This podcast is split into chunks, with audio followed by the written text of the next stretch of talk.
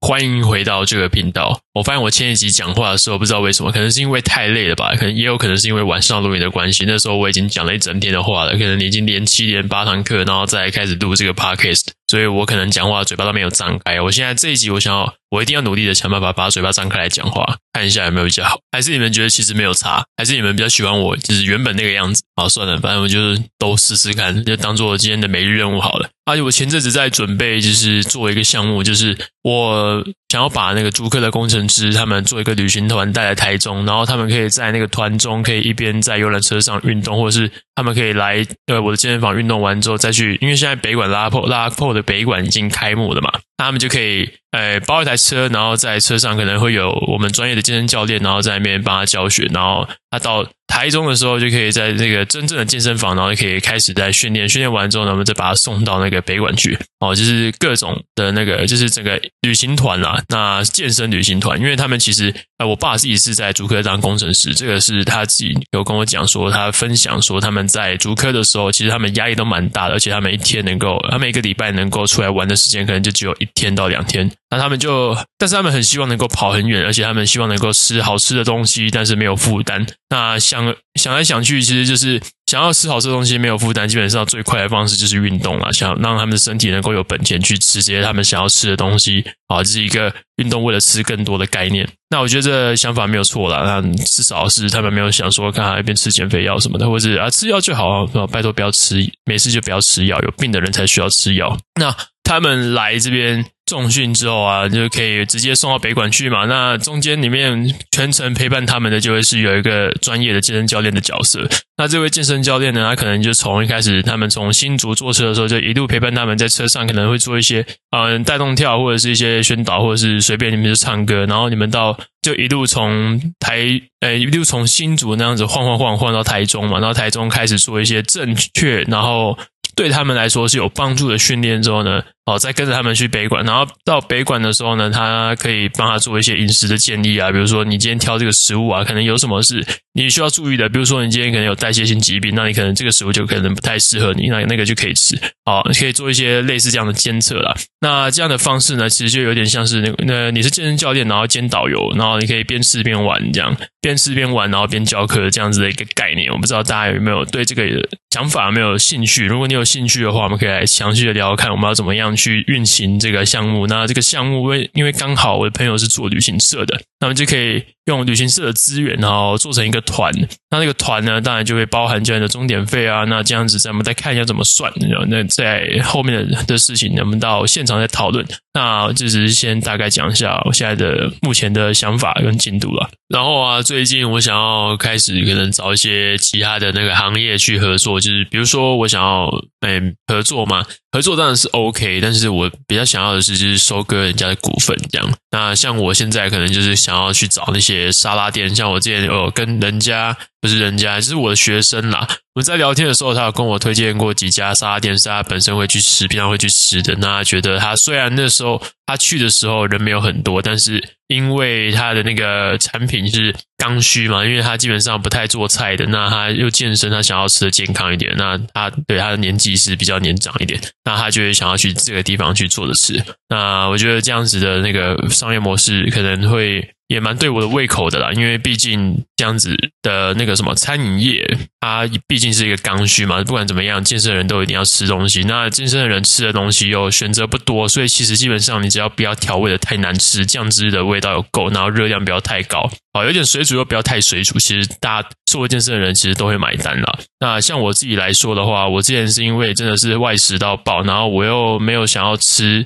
没有办法吃很油，然后我要因为我要准备那时候准备比赛，那我就可能会想要去吃这种健康餐。那我那时候吃很凶，可能一天都叫两次吧。一天叫两次是很扯的事情哦，因为一天叫两次。我一餐可能吃的那个健康餐的便当可能就两百块，那加外送费可能两百二十五块，两百二十五块乘以二就是呃四百五十块了。那这样子的价钱，其实你在你其实可以直接去吃吃到饱餐厅吃，你知道吗？这个价钱其实非常的贵。那现在那是之前的价格，那我不知道现在价格有没有变得更多，因为我现在已经蛮久的时间没有去叫健康餐了。但我现在要现在的做法就是，我可能会找几个时间，然后去几家健康餐的那个那个店里面用餐，然后开始去想办法跟他们的店员聊天，然后问一下他们的老板，他们有没有空可以约时间出来聊天这样子，然后想要把他们的股份这样多割。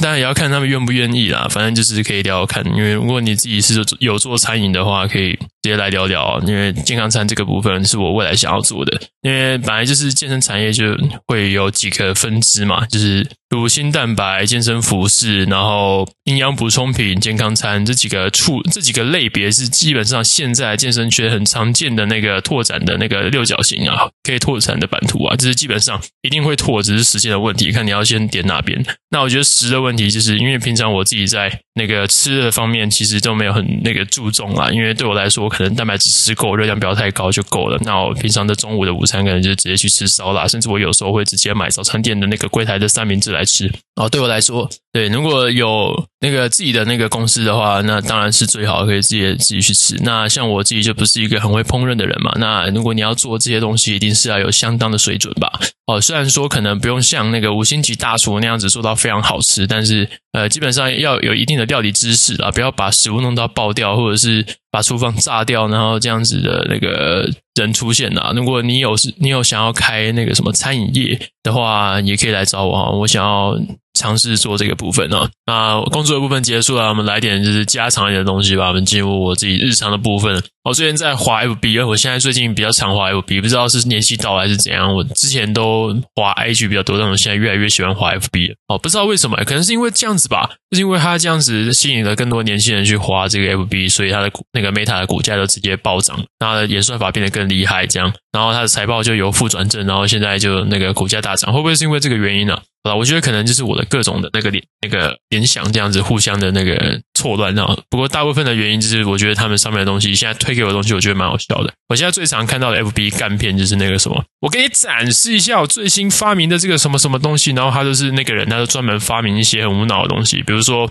钢铁羽毛球啊，就是说干这个可以抗风，就是如果你平常打一般的羽毛球，因为你因为风很大，你可能就会。羽毛球就被吹走，打不中了。但是你现在我们有用钢铁做的羽毛球，它就很重，它就不会被吹走，然后就直接那个试打，然后直接打破瓷砖，这样超屌的。那还有很多东西啊，比如说还有那什么，他们发明了什么？哎，那个会发光的高跟鞋，就是说，因为女生晚上走路的时候可能会怕黑，可能会怕那个不敢自己一个人走夜路吧，所以他就在那个高跟鞋底下做了那个很大的灯，然后那个灯要让它很亮的话，他要拿着一个很大的电瓶，因为那个灯是瓦数很高。所以那女生就要穿着高跟鞋，拿这个很大的电瓶走，这样。但我真的觉得这个人超有才，我好喜欢他的影片，然后每一集我都有看，真的是好疗愈哦。不知道大家有没有看过这样类似的影片？我好喜欢他。哦，对了，还有最近也有刷到一个那个什么张琪老师的影片，不知道你有没有看过？他就是一个商业架构师，他自己自称商业架构师，但我不知道那到底是干嘛的。那他只是会发一些他可能在台上演讲的时候的那个影片吧。那那些他主要是在教人家怎么做短视频，然后怎么样去增加短视频的流量这样。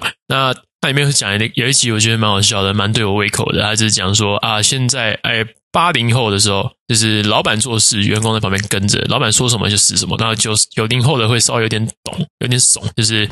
老板可能会做一些事情，那他们可能会觉得不对，那他们就可能会。哎，可能会提出一些质疑，但是他们还是会照做。那零零后呢？零零后不一样，就是你跟他讲什么，他完全不会屌你这样。那主要的差别就是，我觉得是家庭环境啊，因为以前的人可能就是家里真的环境比较不好，所以他们跟着大家，跟着老板做事，那可能就是，哎，只要能够赚到钱，他们就马上就马上把效率吹到最高。但现在的人，他们可能比较不缺钱，尤其现在的年轻人，可能呃上一辈实在是太会赚了，他们家里可能都有车有房。你跟他讲说，哎，加油哦，努力哦，认真哦，买车买房啊。然后他其实搞不好开着那个宾士来载，搞不好开着宾士来找你上班这样。那很多我觉得这是蛮有趣的社会文化现象啊，就是上一代的疯狂的努力，然后把自己的资源留给下一代，然后下一代变成一个废物，什么事都不会做，这真的是好事吗？就是嗯，不太懂现在的那个社会逻辑，但没有办法，因为这个是趋势嘛。现在的年轻人真的是越来越有资源，越来越越来越幸福了哈。那我也是觉得，干，如果我真的是投错，我真的如果投对胎，这样就真的是少奋斗十年了。虽然我会变，虽然我不会，我虽然我会变废物，但是我宁愿当废物，我也不要这么累。但现在现在呃，对，我现在就是在感慨中啊，就是发生人生发发生了很多事情，虽然已经我觉得很苦的部分真的是已经过去了啦，但是现在我就觉得啊，如果能够诶。我现在已经慢慢找到一些人生的那个方向，就是比如说，我只要朝这个目标，然后持续的前进，然后不要掉队的话，不要太那个。太偏的话，其实基本上我就是离那个致富，其实离那个富翁是一个没有很远的距离，呃，不会太不会太久才走到这个地方了。我大概知道这条路怎么走的。但是像以前啊，像我在那个什么之前，那那可能还是在当员工的阶段，可能就没有那么明确，或者是我刚创业的时候，可能也没有这么明确，大概知道说哦，我要靠什么样子才能够真的赚到钱。那我现在大概知道该怎么走。那我觉得这是我现在从以前到现在一个很大的转变哦。不知道大家有没有过这样子的人生的改变的体验呢？这是我自己对我自己人生的体悟。然后说到短视频啊，就是我最近不是上一集也有说嘛，我最近开始在录那个什么 podcast video。那我觉得这录的成效不错，跟人家 fit 的结果呢，是来跟大家报告一下，就是我发 IG 的那个那几篇哦。原本从我一开始自己做的时候，可能是大概两三个月前吧，我发了第一篇，然后第二篇、第二篇流量就是六百、七百、八百、九百，然后观看嘛，现在。最新的一集的那个流量在 IG 最高已经破三千，三千三还是三千四百吧？就是我觉得哇，真的是好认真做，开始就东西有开始被演算演算法青睐，然后大家也开始的推送、分享的数目也越来越多。感谢各位的支持。那我真的觉得自己的。那个什么，自己的那个做的东西，真的是有被看见的感觉，其实是蛮舒服的。你知道，就是人家大家看到你在网络上发布的东西，然后认同你，然后给你言语鼓励，给你那个留言鼓励，然后再帮你分享出去。我觉得这一件，这是一件很有成就感的事情。而且这样的散播力，它是会造成裂变的。就是呃，我们如果今天在教一对一的时候，通常我们就教一个人，那他顶多就是他。几个好闺蜜，两三个人会知道有你这有你这个人存在。但是今天如果是网络散布的话，可能是哦一次打出去，可能就几百个人。那几百个人再跟她的闺蜜讲，那就是几百个再乘以几百，就是二次方、再三次方、四次方这样出去。好，我觉得这样子的那个裂变速度会很快。那我的想法就是，我的内容能够被更快速的被大家知道，然后大家就会变得更有内容。就是大家的那个脑袋里面的逻辑会比较清楚，比较不会被一些人就割韭菜，或者是买一些不必要的东西，然后其实根本就是浪费钱，或者是心态一直鸵鸟心态，然后不愿意改变自己的，不不愿意迈开腿关注谁这样。那还有很多时候啊，那大家都也都对那个什么运动训练根本很多观念都还不清楚。那透过这样的方式，就是可以。哦，把这个我想要表达的东西全部推送出去啊，确实很棒的一件事情。还有，我就是最近有在开始查怎么样出书啊，我想要哎尽早赶快出一本书，这样，那就是考虑哎，我最近我现在目标就是这样子啊，因为我现在我的 Podcast 只要冲到八百个下载之后呢，那他就可以再帮我去做一些广告行销啊，就是在平台上的一个协议，只要我赶快冲到，我现在目前已经四百多下载了，所以我只要再冲个一半吧，大概在半年的时间，我估计就可以做到这件事情。那这样呢，大他是可以帮我广告出去，那可能就有可能会达到那个那个出那个出版社的编辑，那就可能可以好去跟他商讨一下，然后出那个出书的部分，就可以把我那个想要推的矫正训练可以推出去，让大家全世界知道这样。啊、目前的蓝图是这个样子啊，但。中间实行起来一定是会非常的困难，充满了险阻啊，所以就是希望大家能够多给我一些留言和鼓励，帮我多分享了，还有记得帮我多五星评论一下，让我能够更快达成这件事情，我会非常感谢你。那哦，对了，我们刚刚是在讲短视频嘛，那我们再回到刚刚讲的事情，我发现抖音真的是一个很屌的东西耶。抖音我前面我总共发布了五支影片，前三支可能就两百多观看，然后第四支哦就突然冲到一千多观看，然后第五支就是最近的那一支，跟人家 fit，然后演出的那一只就我干直接爆冲到五千多观看呢。哦，真的是我觉得好，抖音真的是可以开始经营的一个东西。然后我在上面，因为抖音现在有一个机制，我不知道大家知不知道，它可以在旁边加入你 YouTube 频道的连接，这个很屌了。如果大家因为抖音的散播力很强嘛，它散播出去之后啊。你的 YouTube 频道就在旁边嘛，它就可以点击 YouTube 频道，直接跳转到你的 YouTube 页面去观看你的资料和影片。那我觉得这是一个很棒的东西，可以帮助创作者能够更加更快，然后更广泛、更有效率的去散布你想要发布的内容给大家知道。那我因为这样子呢，可能就这个礼拜就多了呃十几个订阅户，新的订阅户在那个 YouTube 频道里面哦，我真的觉得好，我现在要开始正视抖音这个东西了。虽然我以前就是因为觉得哦，它里面因为我常常在这滑抖音，可能就看一些大奶妹子这样或长腿妹，那我这那个就是消耗自己的那个什么，没有增加自己的睾固酮啊，增加自己的那个什么呃做事效率，所以我就去观看一些这些长辈们，对，跟他们说奶奶好那，然后。看完之后呢，就是精神加倍，可以开始认真工作。那工作的效率就会变高嘛。那我原本以为抖音就有这样的一个用途，那后来发现，哎，不是，其实他拿来宣传自己的那个什么工作的东西，呃，想要散布的内容，其实也是一个蛮棒的资料的，蛮棒蛮棒的系统的。那它的流量的那个推荐机制跟 YouTube 比较不一样，YouTube 可能就是它会它会让你人家持续要发布很久，然后让人家去搜寻到你之后，它才开始推送你的流量，但是。TikTok 就是抖音，它可能就是所有人，只要你一发布一个影片，它只要在你只要有持续的更新，它就一直推，一直推，一直推，然后就是像滚雪球似的，也是把你推到爆这样。那如果你想要在短时间内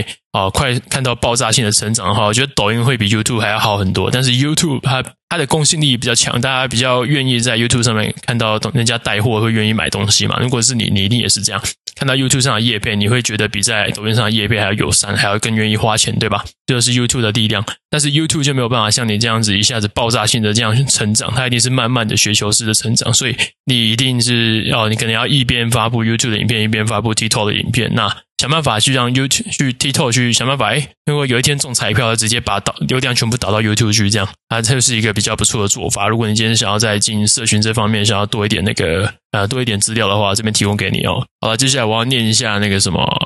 教练的压力来源的这部影片底下的留言哦。有一个留言，我觉得可以照顾一下他，就是说啊，我教练都当让我自生自灭，问课表怎么排，都给我很观念的回答啊，我就不会咩？然后就说干真假？那你有没有换你考虑换教练？哦，我是觉得这样子啊，就是说你今天在上课的时候啊，通常啊，我以正确那个观念教给你的话，你应该是在上课的时候，人那个教练教你的东西，你都有记下来。通常教练会在旁边拍影片啊，那我影片如果是我，我影片全部都会上传到赖的记事本里面。那那个赖记事本基本上就有全部今天练的内容嘛，你可以在那里面去挑选那个动作，然后再嗯下一次自己训练的时候做。好，那至于组数跟次数的话，这些我觉得该给就是当然要给。如果你今他你今天已经跟他讲说，哎，你要给我那个组数次数的话。他还是他还是没有给你的话，基本上是教练可以不用理他了，可以换他，你可以换一个教练哦。那基本上他没有很认真在经营那个学生跟客户啦。啊，如果是我，就是你既然都开口了说你要这些课表，那我一定会想办法弄给你，生给你嘛。不过大部分人通常是不太会想要这种课表，通常就是会哦，就是练完就回家就佛放了，通常不太会自己训练。我的学生就会有蛮多的成效的。但如果你今天真的回家想要自己练，然后你也想有课表的话，你跟我讲，我一定是会给你的哈。那就是好了，今天就大概到这样子，因为时间也差不多了，再多可能就放不上去了。拜拜。